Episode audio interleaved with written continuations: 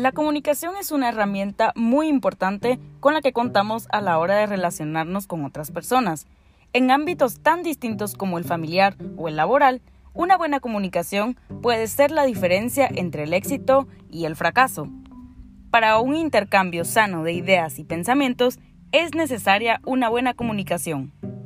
La comunicación se trata de un proceso dinámico en el que dos o más personas intercambian mensajes en muchas ocasiones es tan importante el mensaje que se quiere transmitir como la forma que elegimos para hacerlo. Además, la comunicación puede ser oral o escrita, pero en cualquier caso debe seguir unas pautas para ser de calidad. Los seres humanos tenemos la necesidad vital de relacionarnos.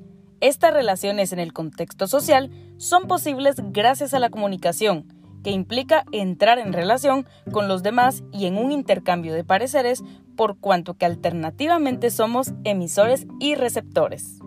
Conozcamos algunas de las habilidades que debe de tener un buen comunicador. Recordemos que necesitamos práctica para poderlas llevar de mejor manera.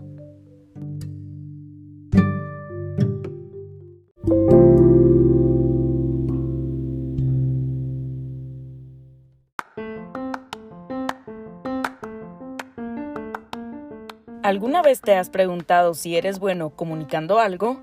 Si sabes compartir mensajes y recibir información, o si por el contrario, eso simplemente no se te da, poder comunicarte con quienes te rodean, ya sean tus socios, tus subordinados, jefes, amigos o enemigos, es mucho más que una buena cualidad.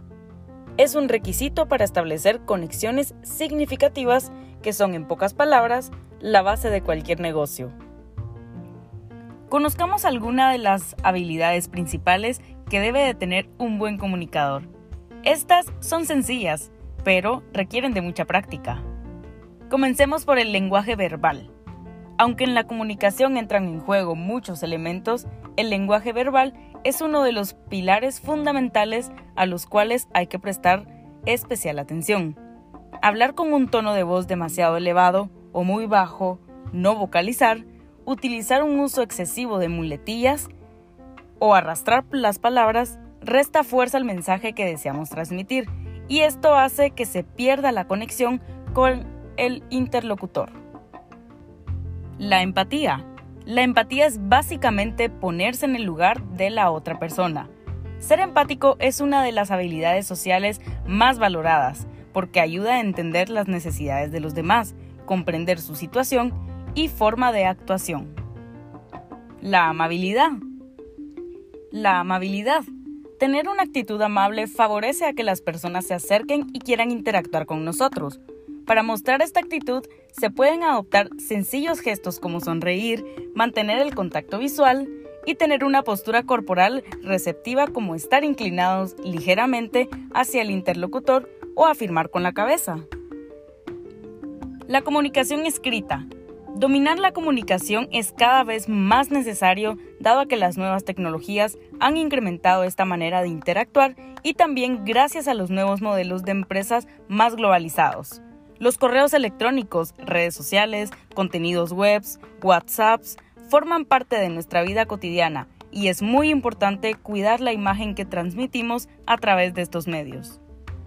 La comunicación no verbal Llegar a controlar la comunicación no verbal requiere de mucho trabajo y autocontrol. Nuestro cuerpo reacciona de forma involuntaria a ciertos estímulos. No debemos olvidarnos de los comentarios positivos. Cada vez hay una mayor conciencia a la hora de transmitir los mensajes de una forma que tengan una connotación constructiva, es decir, que refuerce la autoestima y fomente la superación. Para que la comunicación sea positiva, es necesario recibir, pero también debemos realizarlos. Como último punto tenemos el respeto.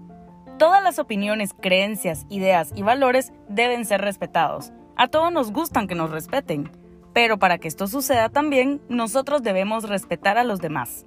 Todos los puntos que hemos nombrado anteriormente tienen como base el respeto.